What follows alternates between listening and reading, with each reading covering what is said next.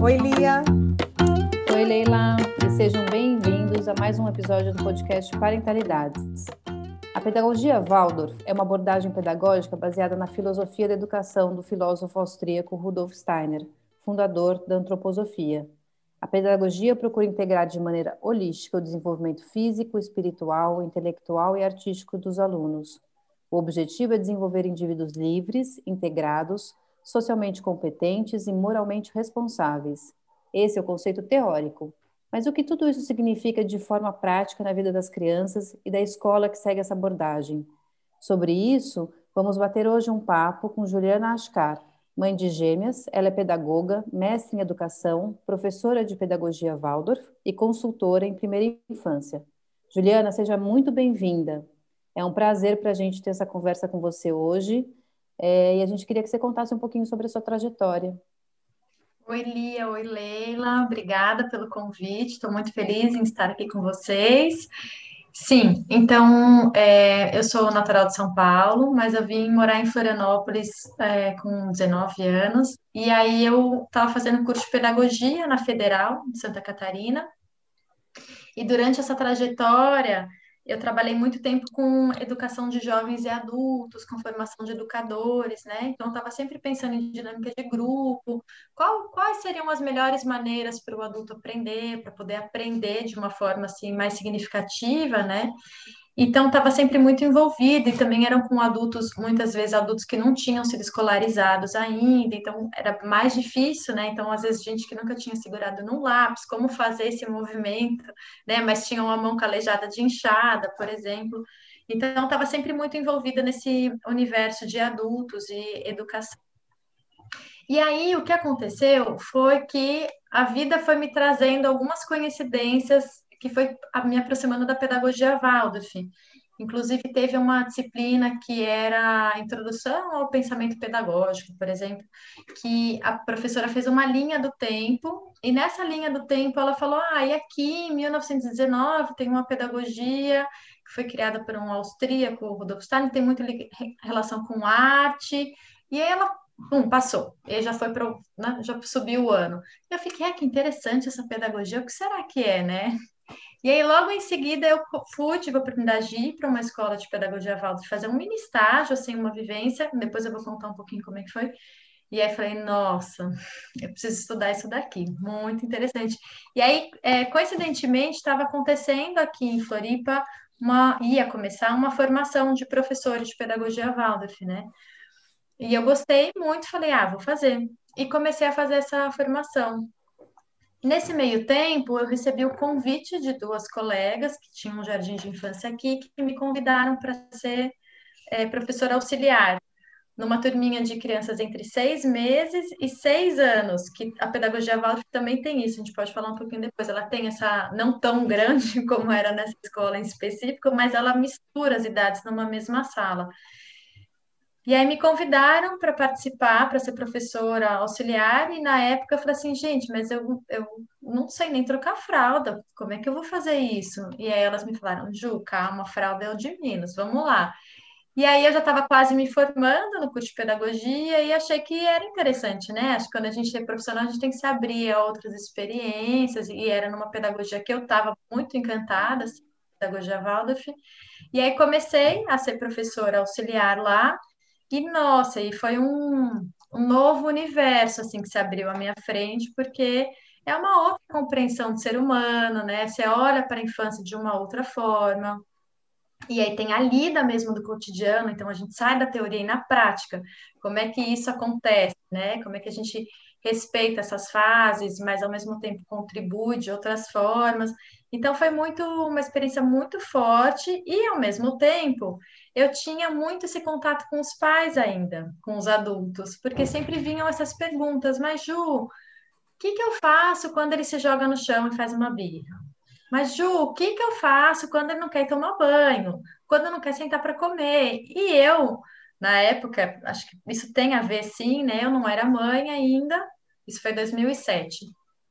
E eu ficava, gente, mas por que tanta dúvida, né? Será que minha mãe tinha essas dúvidas? Será que minhas avós, né, o meu pai, meus tios tinham essas dúvidas? E comecei a ficar com esse, essa inquietude, assim.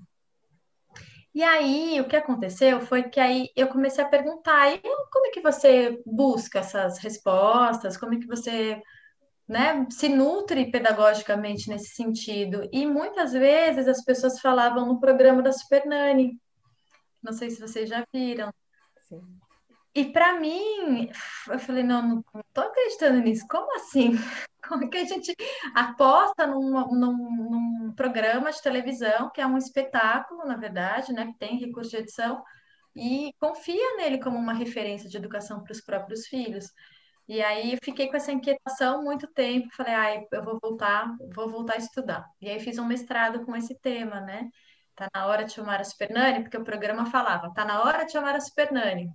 E aí eu, a minha dissertação é, tá na hora de chamar a Supernani? E aí eu estudei famílias que usavam o programa como uma referência na educação dos filhos, e também como que onde que a gente chegou, por que que a gente chegou nesse lugar, né, de precisar de um programa e de confiar nesse programa para como referência para os nossos próprios filhos.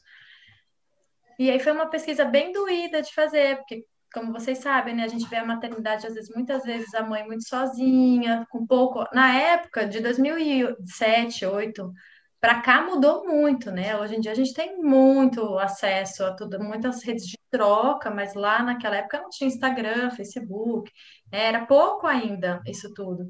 Então eu via muitas mulheres sozinhas, muita essa ideia de não querer ser autoritário e nem permissivo. Então, como achar esse caminho, que esse é uma das, um dos dilemas que a gente vive até hoje, né?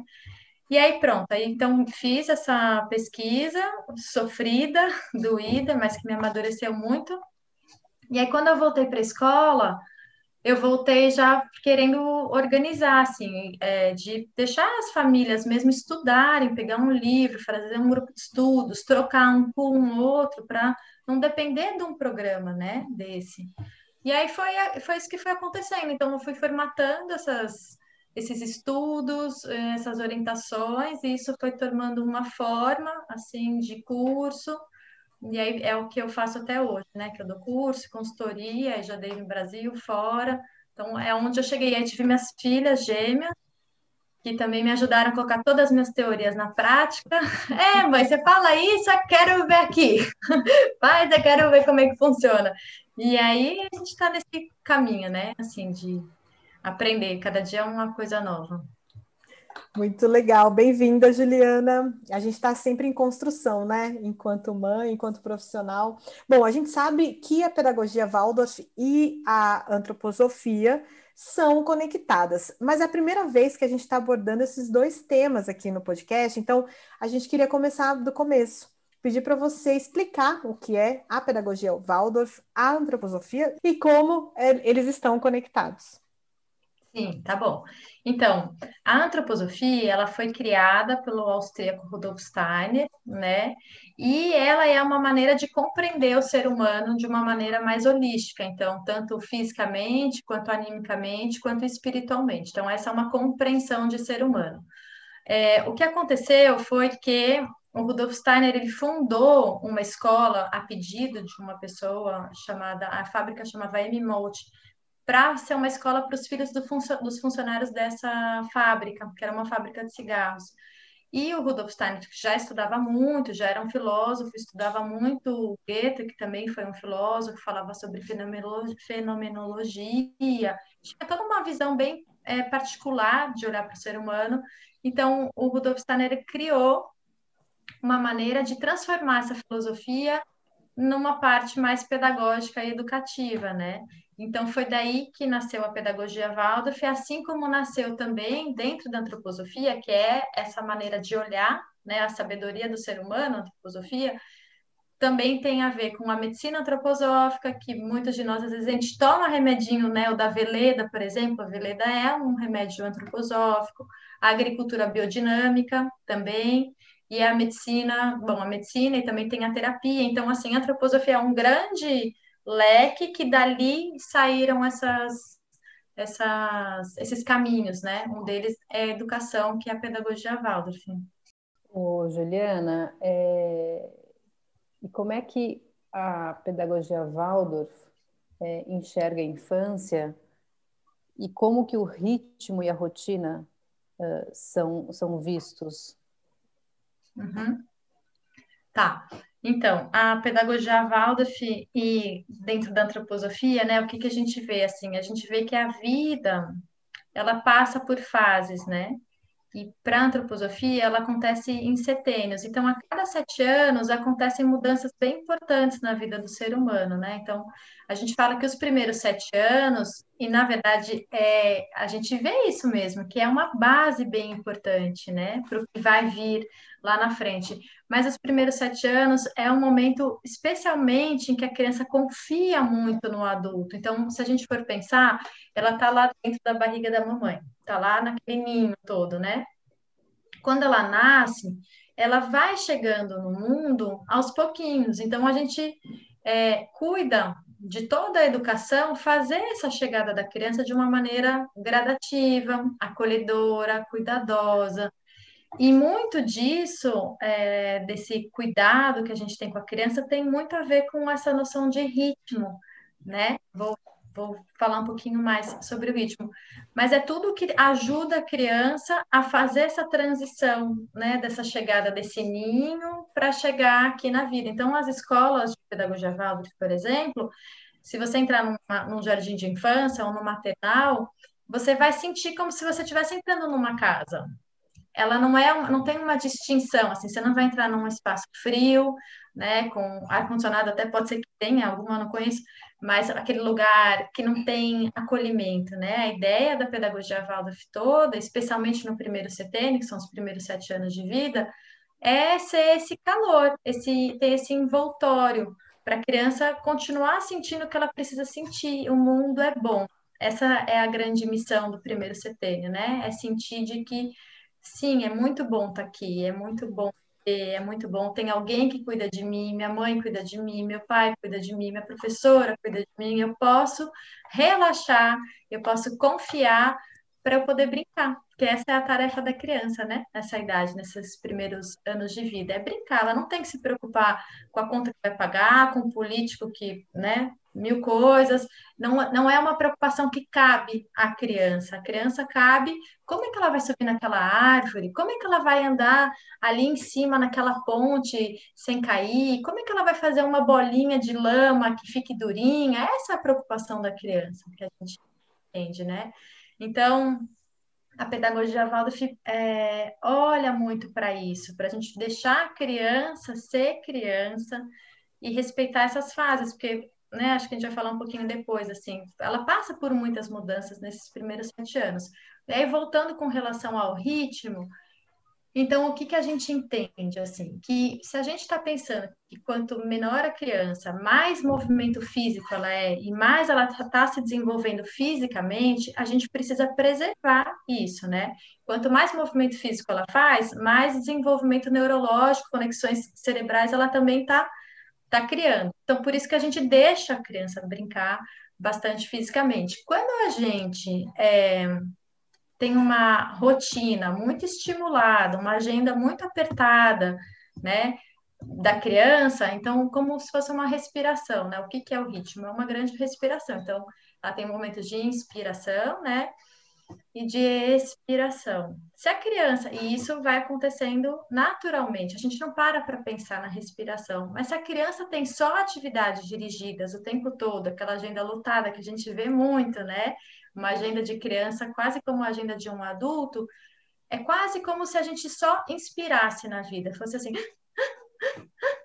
a gente puxa muito, a gente contrai muito, e aí a gente vê crianças muitas vezes desvitalizadas. E essa é a questão do ritmo. O ritmo ajuda a criança a ficar é, vitalizada, com energia. Então, aquela criança que a gente olha e vê a bochechinha curada, vê uma criança mais redondinha, vê uma criança que consegue brincar, que sabe se ativar internamente, né, por conta própria, que não depende, e agora?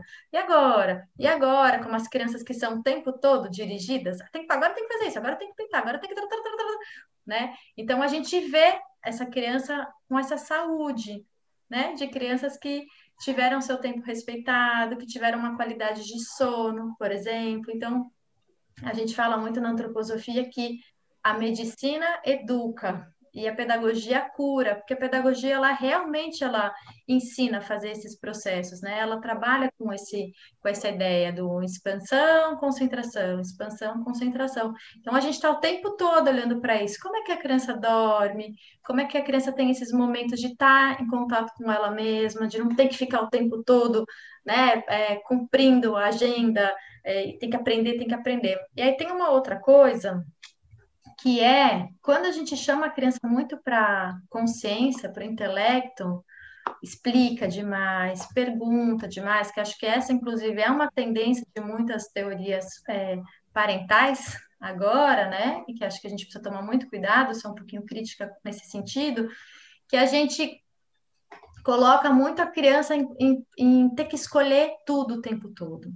Tudo. Você quer banana, uva, maçã, mexerica, laranja, né? E às vezes a criança, ela não quer, ela só quer que você decida e para poder brincar. Então, quando a gente chama a atenção da criança toda hora, você quer isso, isso, isso, você quer ir no parquinho, você quer não sei o que, você quer, né? Ou explica demais, o que acontece é que aquela criança que poderia estar num mundo mais sonhador, né? Mais é, mais entregue mesmo à brincadeira, ela toda hora é solicitada a escolher, a pensar, a escolher, a pensar. E isso, se a gente está falando de uma criança que a gente está cuidando do corpo físico dela, do desenvolvimento motor, para né, trazer essa segurança, a gente está desvitalizando ela de algum jeito, porque a gente está puxando essas forças para a cabeça o tempo todo.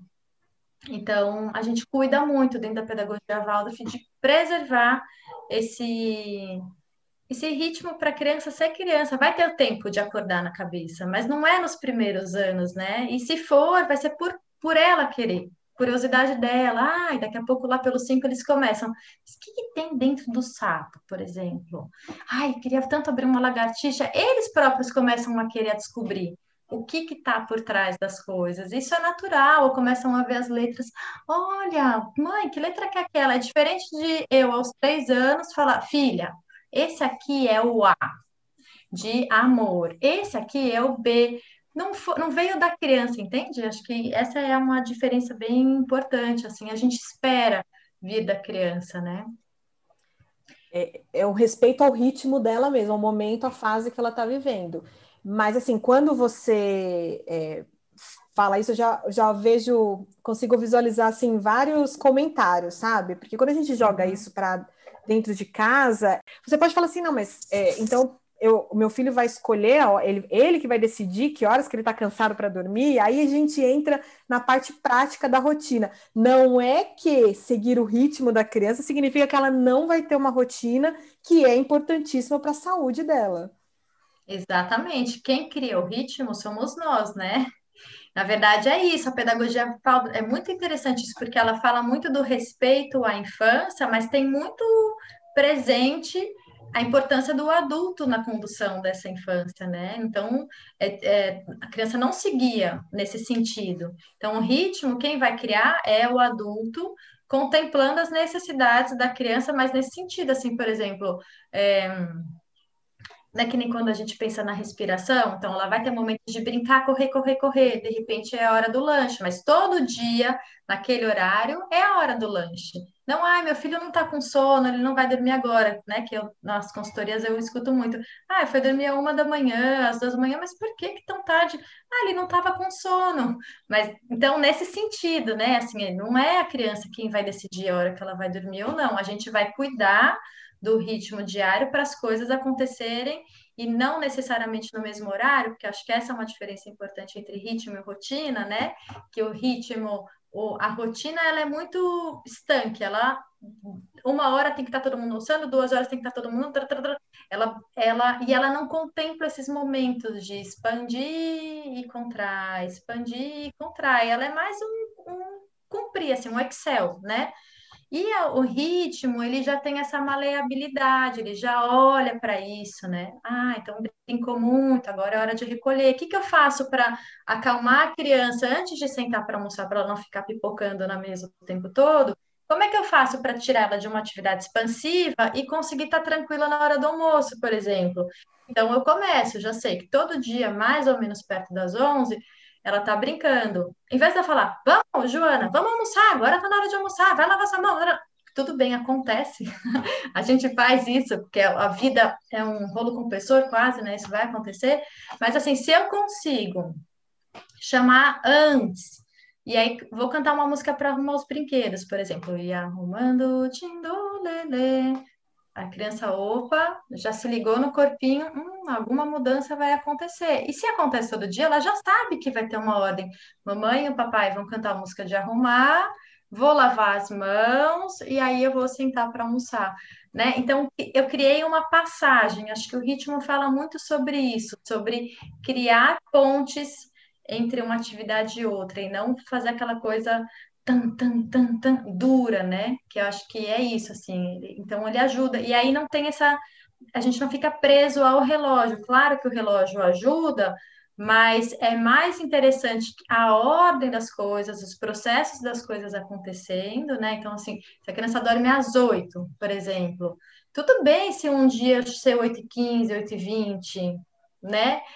se eu consigo ter essa calma de fazer o processo da, de diminuindo as luzes da casa, dar um jantar abaixando o tom de voz, dar um banho, né? Então, essa, acho que essa é a diferença bem importante entre ritmo e rotina. Então, não, não é a criança que define o ritmo. Agora, claro, eu, quando eu vou definir o ritmo do dia, eu tenho que lembrar que eu estou com uma criança, por exemplo, de três anos, ela não vai poder ficar acordada até as 10. É desgastante para ela né? Mesmo que ela fale, ah, não estou com sono. E aí é isso, as crianças muitas vezes estão com sono, mas aí virou a chavinha que não foi dormir na hora certa, e aí despiroca, né? Fica aquela loucura.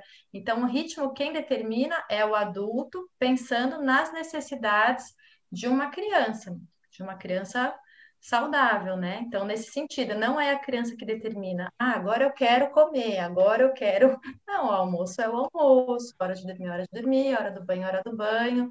A gente tem isso bem presente, né? Até para a gente se construir, é, tanto enquanto autoridade da criança poder confiar na gente, mas quanto para ela não precisar pensar na rotina. A criança não precisa, acho que essa também é uma questão bem importante.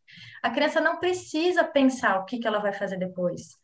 E, e depois? Porque isso aumenta a ansiedade, né? Então, eu não apresento para ela a semana. Viu, filha? Na quinta-feira a gente vai no dentista, na sexta-feira, na sexta, porque se a gente já não dá conta de lidar com o que vai vir amanhã, muitas vezes a gente nem sabe como resolver, nem tem como resolver, por que, que a gente coloca para a criança, né? Ela está no tempo presente. Então, é, quem cuida disso somos nós. Por isso que quanto mais a gente repete o cotidiano na mesma ordem das coisas, isso ajuda a entrar nesse, nesse universo que a gente fala de mantê-la sonhando, né? De manter ela preservada nesse lugar. A gente não precisa chamar pela consciência o tempo todo. Então, acho que isso ajuda muito. Depois que você acha um ritmo de dia que é fácil, tanto para quem cuida quanto para a criança, entrar nesse processo fica, facilita muito para todo mundo, do que ficar, e agora, o que, que a gente vai fazer? E agora, o que, que a gente vai fazer? E agora você quer isso ou quer aquilo? Né? É um pouquinho por aí que, que a gente pensa, né? E, e tem uma coisa que você falou que eu acho que facilita muito também, que é essa questão das transições, que é outra reclamação muito frequente, né, de mães e pais. Mas meu filho nunca quer parar para comer, meu filho nunca uhum. quer pra, parar para tomar banho. É porque uhum. geralmente é isso que você falou, né? Olha, são seis corta, horas, está né? na hora de tomar banho para jantar. A criança está no mundo dela, né? uhum. E assim, é tudo bem, o primeiro setembro é muito importante, mas o meu filho vai fazer oito semana que vem. Uhum. Amanhã, na verdade. E uhum. é assim, ele, se eu não fizer uma transição, ele vai apresentar alguns comportamentos desafiadores. Uhum. Então, hoje eu já tenho, por exemplo, para dormir é bem difícil. Sempre uhum. foi muito uhum. difícil. Então, hoje a gente desenha. É a nossa uhum. atividade, eu chamo atividade, chamo para mim, né? Atividade de uhum. descompressão. Ou é um, um livrinho de adesivo, alguma coisinha mais uhum. calma. E ele mesmo já consegue, né, nessa idade, lógico, perceber que está na hora de parar. Ele geralmente dá um bocejo, fala, não, agora eu quero ler a historinha porque eu já estou cansado. Uhum. é isso. Então, Sim. essa transição, se a gente nota isso, facilita uhum. muito. Facilita muito, muito mesmo. É, Juliana, a gente queria saber como é que é, você falou bastante desse primeiro setênio, né? Que a, a pedagogia Waldorf ela, ela enxerga a criança de 0 a 7 anos como um período importante da vida. Como que é, como que é, como que é essa criança? Uhum. Então, a criança passa por muitas fases, né, Leila? É, sempre nessa ideia, assim, de que ela acabou de nascer e ela está chegando aos pouquinhos. Então, os primeiros anos de vida tem, contemplam todas essas fases, né, do desenvolvimento motor. Então, quando ela nasce, aí ela tá ali deitadinha no berço ou no chão e olhando para cima, ela vira para um lado, vira para o outro, começa a se rastejar, vira de bruxo, começa a rastejar, começa a andar e aí, pum. E quando ela conquista essa posição ereta, que isso é um, passo bem importante, é um marco bem importante, inclusive da, inclusive não, especialmente da antroposofia, que é quando a gente fala que é o andar, né? Esse é um dos primeiros marcos assim do desenvolvimento do ser humano, que ele é muito estruturante assim da vida da pessoa. Então, a partir do momento que a criança anda e ela ganha essa autonomia de chegar nos lugares, depois ela vai conquistando a fala, e aí a gente também é um outro marco, que é o falar, então uma maneira com que ela vai se aproximando do mundo, né? E ela vai conhecendo o mundo através do movimento e depois da fala. É, próximo aos três anos, e é isso é próximo mesmo, né? É importante falar assim que tem crianças que é são mais cedo, acontece mais cedo, outras um pouquinho mais tarde. Ela começa a associar o movimento com a linguagem e ela começa a articular isso tudo numa forma de pensamento. é muito bonito de ver, porque essa criança que até então, aproximadamente com dois anos e meio, três anos, que se chamava em terceira pessoa, então ela fala assim, ela falava assim: o João quer água, o João quer brincar, o João quer né? E aí, quando ela chega próximo aos três, mais ou menos, ela começa a se denominar como eu. Eu quero água, eu quero, né? E aí a gente comemora, é uma fase desafiadora para as famílias, porque é uma fase que também às vezes vem muito choro, vem muitos nãos, né?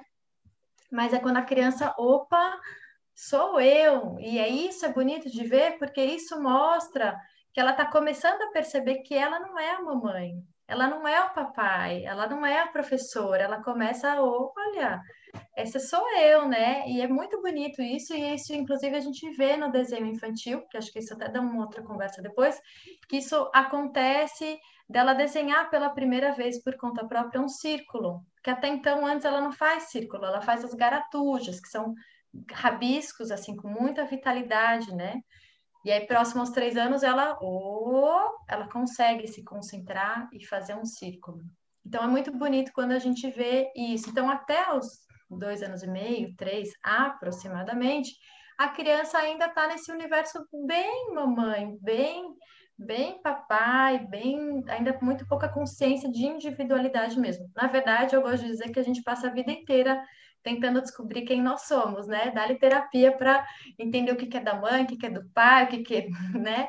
Mas ali, nessa idade, é a primeira vez que isso acontece, isso assusta muito. Então, vem todos esses, esses choros. Por isso que eu fico muito. É, tomando muito cuidado com essas teorias que explicam demais, porque a criança não está numa, numa idade ainda de compreender intelectualmente tudo que a gente está explicando. Ela está numa idade de compreender o que a gente está vivendo dentro. Então, quão, quão coerente eu sou, né? Quão, quão firme eu estou nos meus propósitos, quão, nesse sentido, não explicação, explicação o tempo todo. Então, a criança pega o que está dentro da gente justamente porque existe essa fusão muito forte. E aí, a partir dos três anos aproximadamente, que a criança começou, ah, olha, tem outras coisas acontecendo ali. Não é só mamãe, o papai, né? Quando é mamãe e papai, ou babá, que eu trabalho muito com babá, tem um amiguinho, tem outra pessoa. Então é o momento que ela começa a se abrir e fala: Uau, e começa a criar outras formas de se relacionar. Então aí a gente vê que ela faz, começa a fazer questão de estar com outras crianças.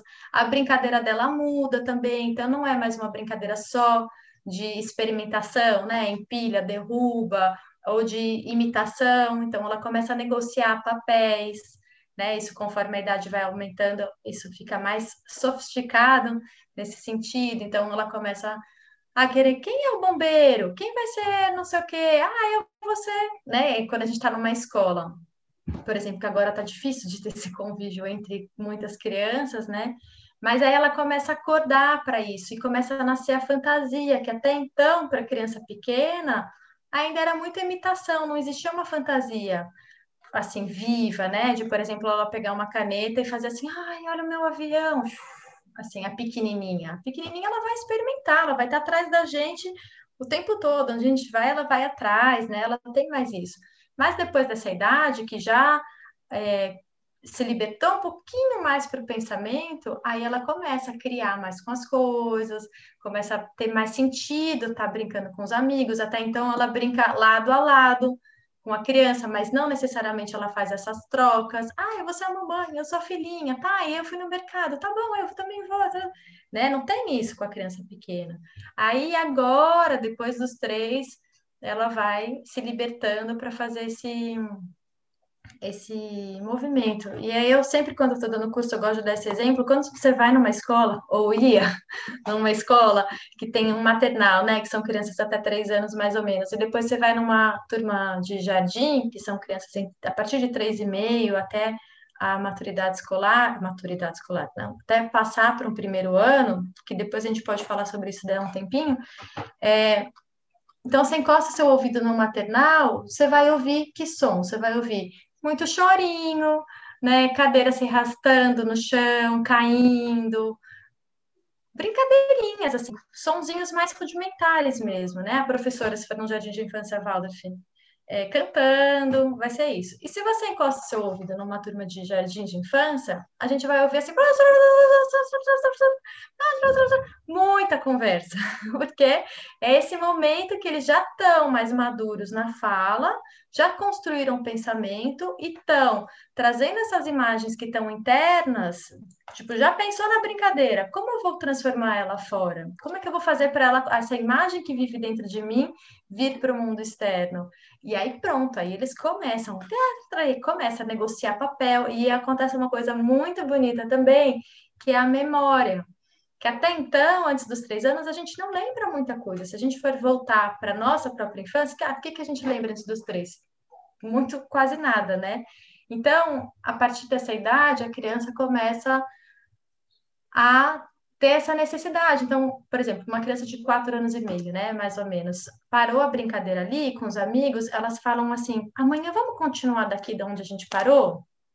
Por exemplo. E aí, isso é muito legal, porque assim, parei e vou voltar de onde que eu continuei. A criança pequenininha não faz isso, né? Então, ao mesmo tempo, a criança maior nessa fase, ela também já está precisando admirar mais o adulto, né? Ver o que, que o adulto está fazendo na frente dela.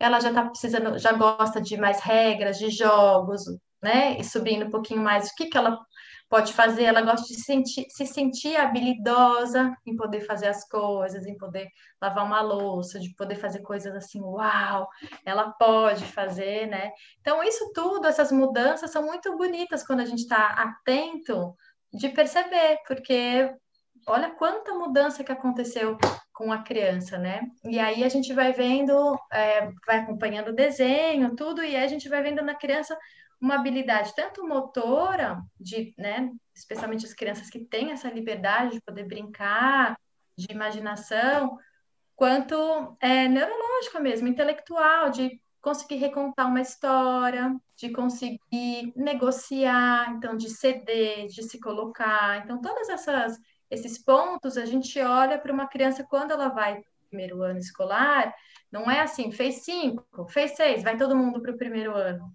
A pedagogia Waldorf, não. Então, cada criança é olhada.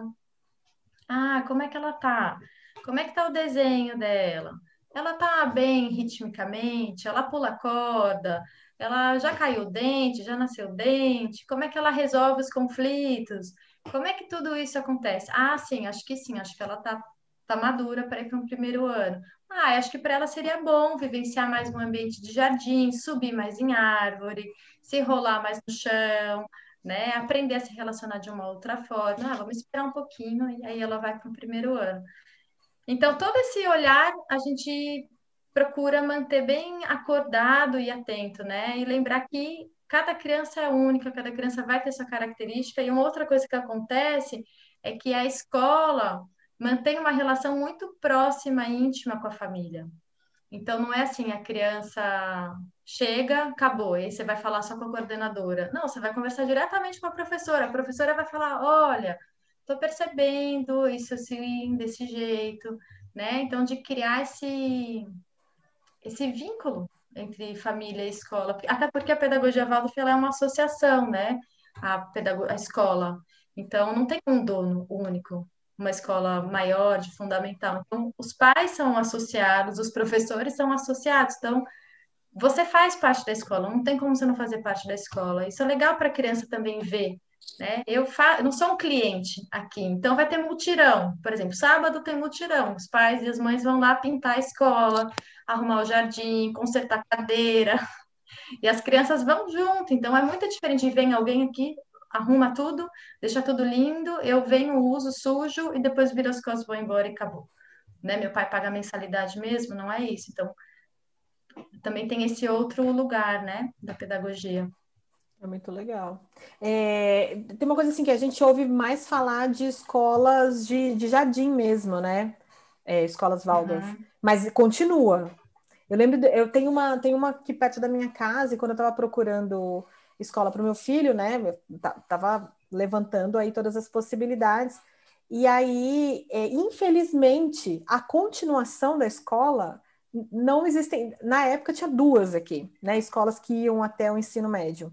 Então, isso é uma uhum. coisa até para quem né, se interessou e não é só jardim de infância, continua sim, até porque é o segundo setênio, né, que vai até os 14 anos, tem um marco muito, muito legal aos nove anos. Então, Ju, eu queria que você desse só uma pinceladinha no, sobre o segundo setênio, a criança do segundo setênio, e a gente já deixa aqui é, com gostinho de quero mais para uma próxima conversa. Tá. Então, essa criança, é, Leila, ela passa por muitas transformações, né? Então, depois dos sete anos aproximadamente, ela começa a chegar numa fase assim, quase é, um limiar, né? Isso quando a criança está entre oito, nove, que é esse limiar entre ela olha para trás e fala, nossa, eu era criança, mas o que que vem pela frente? Isso muitas vezes dá um susto na criança. É uma fase que ela tem muitos medos, né? Ela tem medo da morte, ela tem medo né, de que a mãe não esteja mais lá. Acontecem muitos, muitos temores assim nesse sentido, porque é realmente essa passagem que a gente chama de Rubicão, que é uma passagem para ela ir para algo novo, né, para sair dessa criancinha pequena. Mas é também na pedagogia Waldorf a gente fala que para a criança dessa do segundo setênio, que são dos 7 aos 14, é essa sensação de que o mundo é belo. Então, enquanto o primeiro setênio o mundo é bom e ela confia no segundo setênio o mundo é belo. Então, o que há de bonito nesse mundo, né? E aí isso vem muita arte, porque a arte também fala muito do sentir, então é a maneira com que não só com que eu penso e com que eu faço, mas qual que é a maneira, o que que passa por meio, por esse meio dessas duas polaridades, né? Então, como é que eu sinto isso? Como é que eu me relaciono? Então, é, também acontece isso, nasce, os amigos já ficam muito mais importantes do que a mãe, né? Muda a autoridade da mãe para professora. Então a criança entra realmente numa outra esfera, assim, é muito interessante de ver. E depois no terceiro setênio a gente fala que o mundo é verdadeiro. Então é quando a criança já precisa de uma, um professor, no caso, mais cientista. Então ela vai querer saber o que está por trás das coisas, né? Uma, uma ciência mesmo. Ah, mas o que, que é isso? Aí vai buscar lá, né?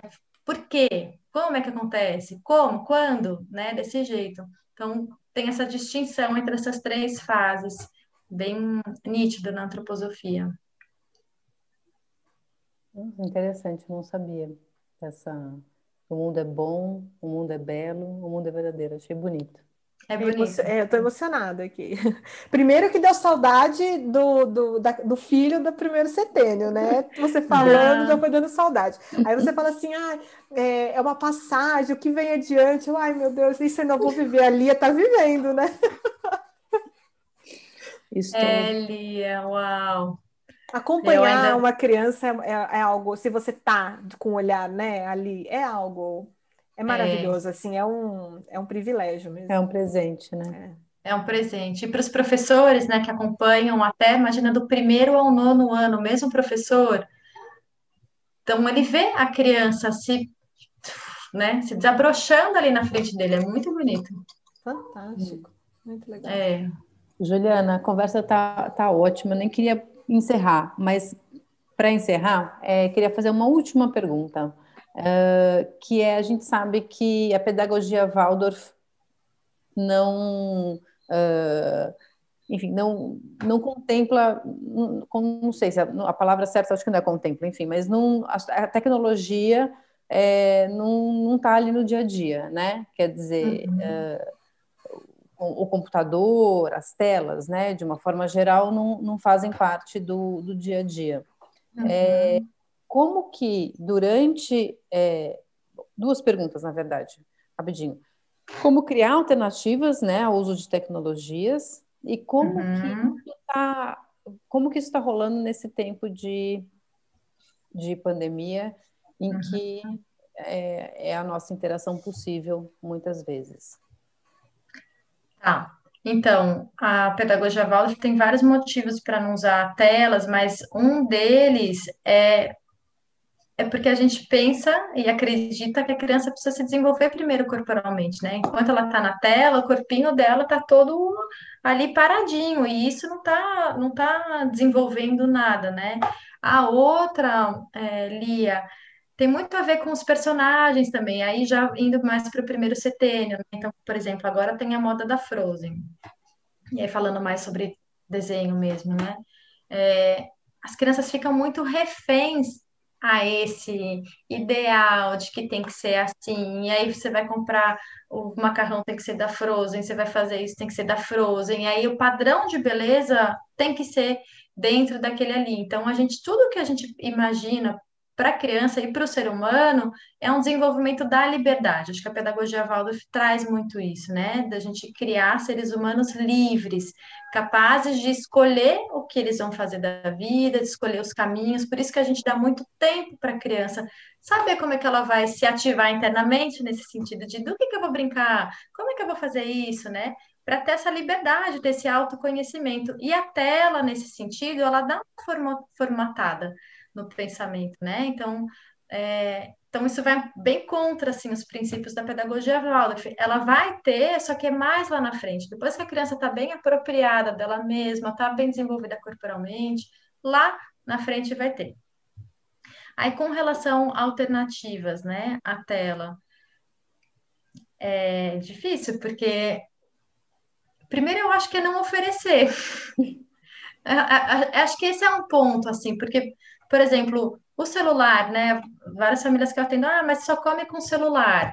Poxa, mas tem outros jeitos de poder comer sem ser com o celular. A gente pode cantar uma música, a gente pode acender uma vela, a gente pode criar um outro. Vamos olhar para outros lugares, assim, que, né, que podem estar com uma lacuna, que o celular vem para suprir, mas é muito vai aumentando o buraco, na verdade, né? Esses dias eu ouvi alguém falando assim que o celular, as telas, ela é só assim.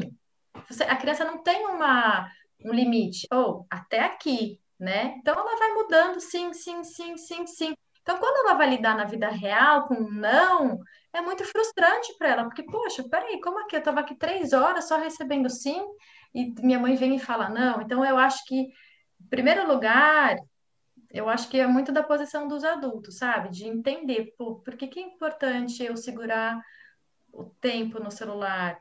A outra, para crianças pequenas, eu acho que dar, dar desenho no celular é uma roubada. Por quê? Para mim, tá? Porque o celular te acompanha onde você vai. Onde você vai? Você vai no banco, você vai no mercado, você vai. E aí, qualquer momento da criança, um desconfortinho, o que, que a gente faz? Celular. Ó, oh, fica quieto, um pouquinho, fica quieto. E tudo bem, eu entendo que muitas vezes a gente precisa de todos esses minutos de silêncio da criança, dar um tempo para a gente respirar, pensar em outras coisas. Só que às vezes acaba se virando contra nós isso do chorou celular. Então ele está sempre junto. Então eu acho que entre celular e televisão, com um horário marcado. Então, por exemplo, vai assistir televisão, vai todo dia, por exemplo, depois do almoço por uma hora. Acabou. A gente colocou dentro da rotina isso sem ser extremista, mas aí ela sabe. Então, se a criança tem ritmo, de novo, e aí viram, quem decidiu foi o adulto, vai ser dentro do né, contemplando uma vontade dela. Ela não vai negociar de assistir televisão à noite, porque tá claro, tá resolvido, vai assistir, ah, tá bom, filha, pode assistir um pouquinho depois do almoço, por um tempinho que a mamãe achar, né, que é esse. Então, nesse sentido, eu acho. E aí, na pandemia, tem isso de falar com os familiares, né? Às vezes falar com algum amiguinho, e eu, isso não é pedagogia válida, não estou falando pela pedagogia Waldorf, eu acho que está tudo bem, porque o que, que a gente vai fazer agora? Não vai mais ver a avó, não vai ver o avô, não vai ver a tia, a família que mora lá longe? Não tem como fazer isso, né? Eu acho, minha opinião pessoal. Mas eu acho que dá para a gente olhar com mais é, crítica para essa normalização da tecnologia. É isso. Juliana, maravilhosa conversa, queria te agradecer demais pela sua disponibilidade, sua generosidade. E olha, já deixei aí, hein? Vamos conversar de novo. Muito obrigada mesmo. Foi um prazer. Obrigada, meninas. Prazer também.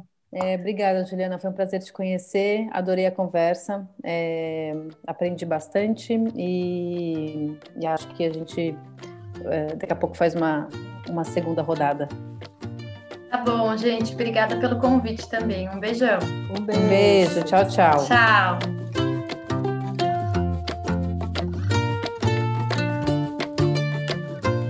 O Parentalidades é um podcast quinzenal. Para ser avisado sobre novos episódios, não esquece de seguir o podcast. Se gostou, compartilhe nas suas redes sociais. Aproveita e segue a gente no Instagram. Os nossos perfis são o Lia Vasco underline Educacau e o conecta.me. Tem uma sugestão de tema ou entrevistado? Escreva para a gente no podcast parentalidades@gmail.com. Até o próximo episódio.